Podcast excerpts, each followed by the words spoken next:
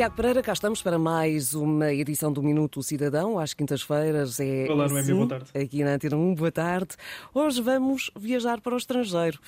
Melhor dizendo, numa altura em que muitos portugueses já se encontram de férias e outros ainda esperam ansiosamente por elas, há uma página no portal de serviços públicos, o É-Portugal, que disponibiliza informações sobre algumas questões a considerar antes de viajar para o estrangeiro. Certo, Tiago?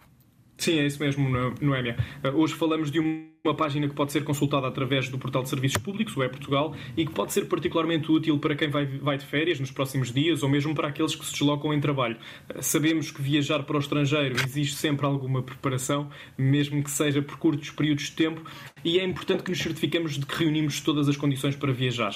Para além dos documentos necessários ou das vacinas a tomar para cada viagem, é igualmente importante saber o que devemos fazer e a quem devemos recorrer em caso de emergência. E na página Viajar para o Estrangeiro podemos então encontrar um guia que ajuda a esclarecer diversas questões para que possamos aproveitar ao máximo a viagem sem quaisquer sobressaltos.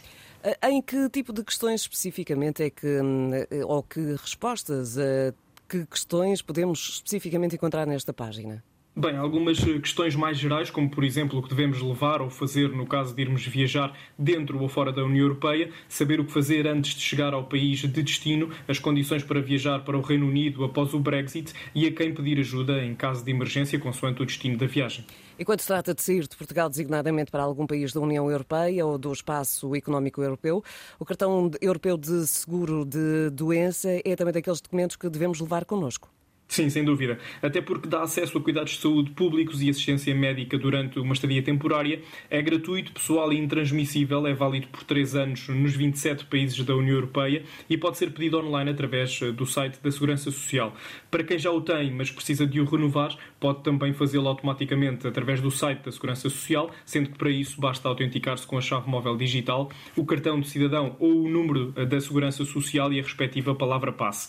De acrescentar ainda, Noémia, que o cartão europeu de seguro-doença também é válido em países como a Islândia, o Liechtenstein, a Noruega e a Suíça e continua a ser válido na era pós-Brexit para quem visita o Reino Unido.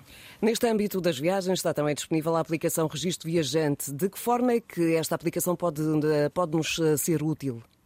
A app Registro Viajante permite receber informações sobre as condições de segurança do país para onde viajamos. Podemos também ter acesso aos contactos das representações diplomáticas e consulares de Portugal e tem ligação direta ao Gabinete de Emergência Consular. A aplicação está disponível para dispositivos Android e iOS e representa ainda uma forma de segurança adicional, uma vez que, ao efetuarmos o registro na app, permite às autoridades portuguesas identificar os locais eh, e o número de pessoas que necessitam de assistência rápida. De realçar também que a página Viajar para para o estrangeiro é um dos vários guias práticos que estão disponíveis a partir do E-Portugal e, portanto, podem ser consultados em eportugal.gov.pt. Tiago, resta-me desejar-te boa viagem através de todas estas, um, ou consultando todas estas informações agora disponíveis no E-Portugal.